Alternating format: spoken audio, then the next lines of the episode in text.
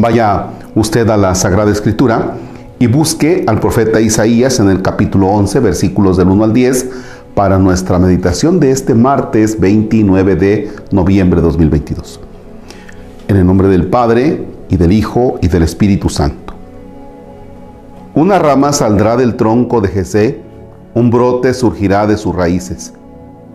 Sobre él reposará el espíritu de Yahvé, espíritu de sabiduría y de inteligencia, espíritu de prudencia y valentía, espíritu para conocer a Yahvé y para temerlo, y para gobernar según sus preceptos.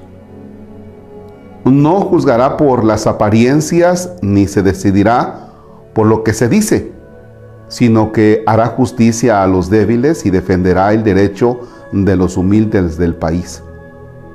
Su palabra derribará al opresor, el soplo de sus labios matará al malvado. Tendrá como cinturón la justicia y la lealtad será el ceñidor de sus cadenas.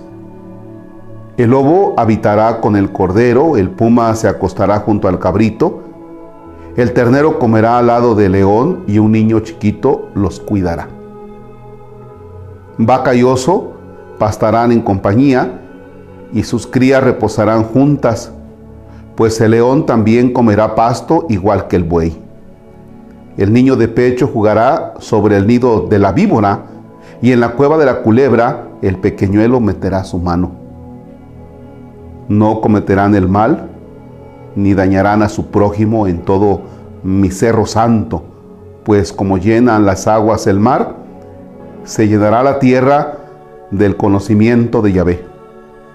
Aquel día la raíz de Jesé se levantará como una bandera para las naciones. Los pueblos irán en su busca y su casa se hará famosa. Palabra de Dios. Te alabamos, Señor. Nos encontramos en esta parte del Adviento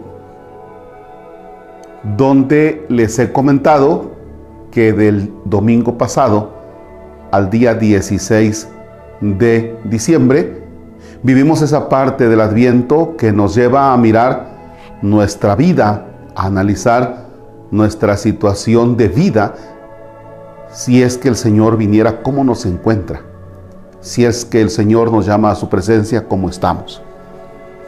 Pero también en este tiempo de Adviento vamos encontrando algunos aromas ya, si me permiten decirlo así, ya huele también a la Navidad, a la presencia del Mesías. Y ahora, ¿qué representa el Mesías para la historia de la humanidad? Bueno, todo lo que nosotros escuchamos en el texto.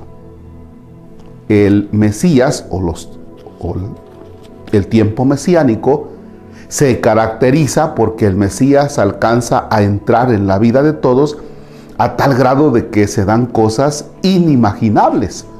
Por ejemplo, dice, eh, el lobo habitará con el cordero, el puma se acostará junto al cabrito, el ternero comerá al lado del león y un niño chiquito los cuidará, el niño de pecho jugará sobre el nido de la víbora y, la cueva, y en la cueva de la culebra el pequeño meterá su mano y no pasará nada. Esos son tiempos mesiánicos. Voy a ponerles ahora carnita a estos ejemplos. Imagínate que la suegra y la nuera que no se llevan, bueno, pues hacen las paces. El que roba deja de robar, el que comete determinadas injusticias pasa a ser justo. Es decir, el Mesías cambia la vida de las personas y por tanto cambia la realidad. De tal manera que el tiempo de Adviento nos tiene que llevar a ese tipo de actitudes. Si tú te estás preparando para la Navidad, estás viviendo el Adviento, entonces tienes que ir viviendo estas cosas a las que el Mesías nos lleva, nos conduce, porque lo estás dejando que entre realmente en tu vida. Señor esté con ustedes. La bendición de Dios Todopoderoso, Padre, Hijo y Espíritu Santo, desciende y permanezca para siempre. Amén. Bonito martes.